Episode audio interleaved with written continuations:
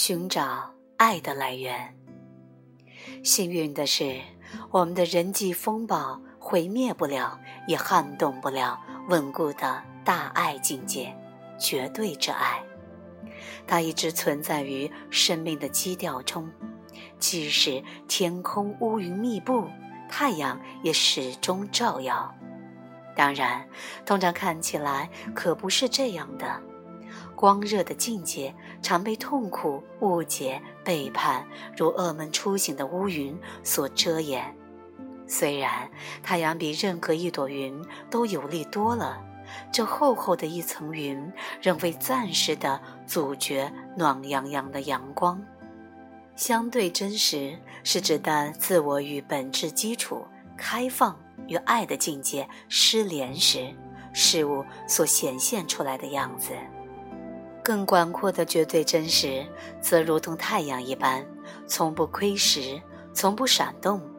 阳光之所以看起来闪动，只是因为云朵横飘过去。我们需要更仔细的查看，当我们感觉被爱时，身体究竟有什么样的变化。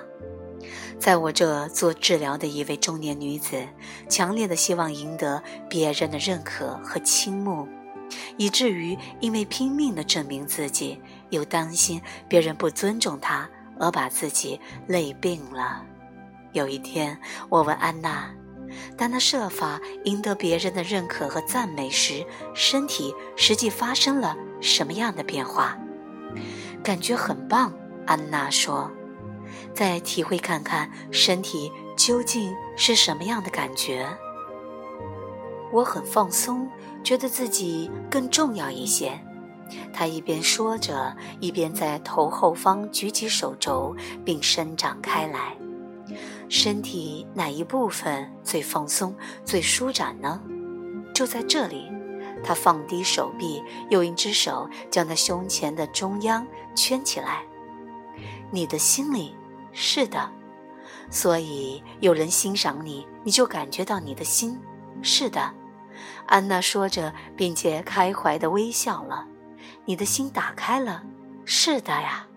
那么，花一分钟想一想，你拼命赢取别人的认可，最后做到了。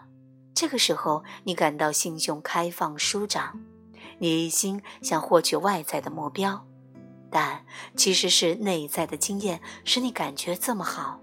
这样看来，你想要的其实是感觉到你的心。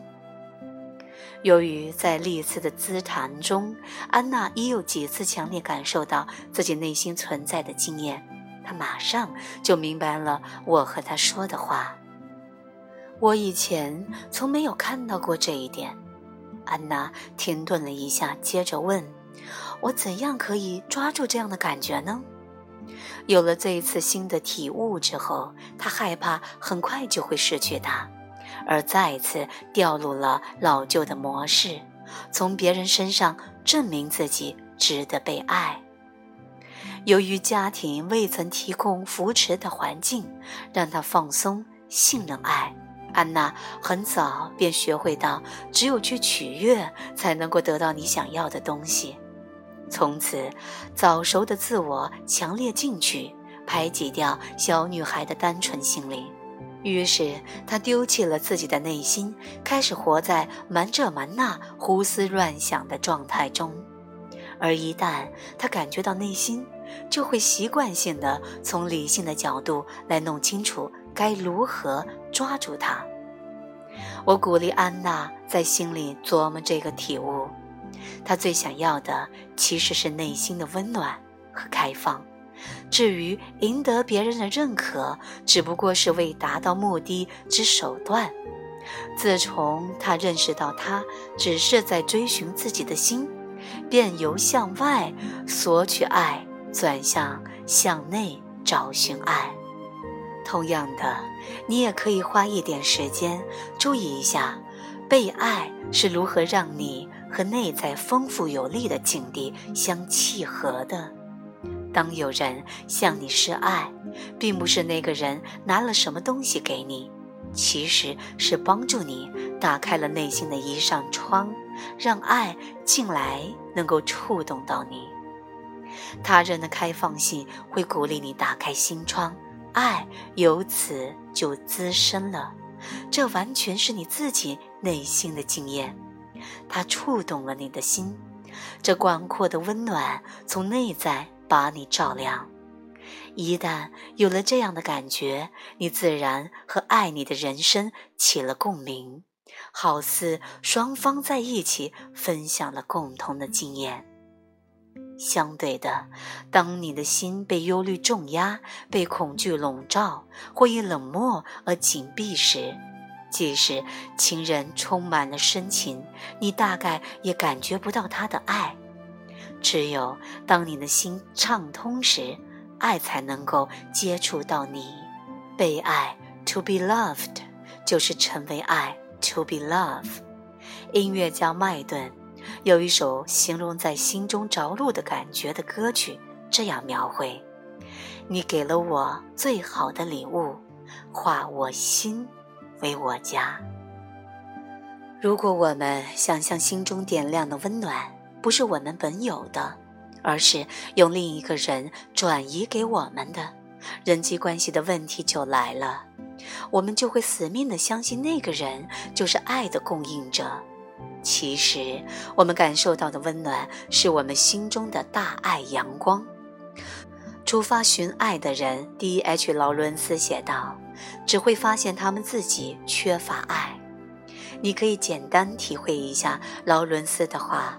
在心中想一个希望多爱你一些的人，注意想要的时候会有什么样的感觉。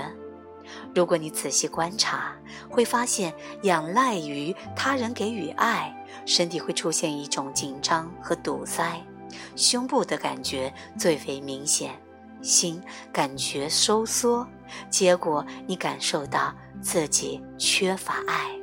没有人可以让你记录大爱，得到心灵的究竟安顿。我们只有打开心窗，沐浴在最深层温暖和开放的天性中，才能够找到契合。当你期望别人施予爱，你只会想操纵、控制，想要他们始终不渝，以安顿自己的心。我们想从别人身上找，就无法栖息在自己的大地上，我们就会变成外表看起来很独立，内心其实是进退失据。只要我们幻想他人是爱的来源，就注定要在伤害、遗弃、背叛的沙漠中走失，在那里，人际关系看起来是无望的悲剧和缺陷。其实，在这些试炼中藏了一个礼物。由于我们的痛苦操纵在别人手里，迫使我们更深刻地追寻爱的来源。如果其他人是绝对之爱的完美来源，我们便会容易依赖他人而成瘾，将他人当作我们的终极满足，而完全依靠他人。我们就不会想去找寻心底的完美的大爱。我们的意识变成孩子，要补偿童年没有得到的东西。只要我们视线盯着父母没能够给我们的，朋友的从不及时的出现，情人的总不了解和支持，我们便永远无法自内在生根，疗愈心的创伤。我们若想超越儿时的依赖，需要将我们的主根深插入大爱的源泉。唯有如此，我们才能确定我们被无条件的爱着。我一再强调，勿从别人身上寻找那完美的爱。这并不是说我们要拒绝人际关系或藐视其重要性。相反的，你若扎根于爱的源头，会让你以更有力的方式和他人接轨，昂然挺立，并自信地根植于自己的大地，而非倚仗，老是想从外面得到些什么。你越是不要求人际关系必须要圆满和谐，你越是能欣赏他们美丽的织锦。绝对的。和相对的、完美的和不完美的、无限的和有限的，令人难以置信的交织在一起。你可以不再忙着对付一波未平、一波又起的相对之爱，反而学着乘风破浪，也更能欣赏对他人开放心灵、打造真正的亲密关系中那些简单平凡的英雄气质。我也不是说人际关系不可能体现绝对无条件的爱。因为这种无私的关怀是伟大神圣的人类潜力。然而，亲密爱侣之间的流动畅通的爱，充其量也只是时序时断的，因为它常不可避免地让我们觉知到支离破碎、负伤的境地。这样一来，我们就被相对之爱的巨浪卷得团团转。虽然我们曾在纯然开放中瞥见淳朴清新的绝对之爱，但要找回来却是有些难度。也许只有证悟的圣者和佛陀，才能够成为绝对之爱畅流无碍的圣载之气。灵性觉醒是对生命带来的一切都完全无条件开放。让心成为完全畅通的通道。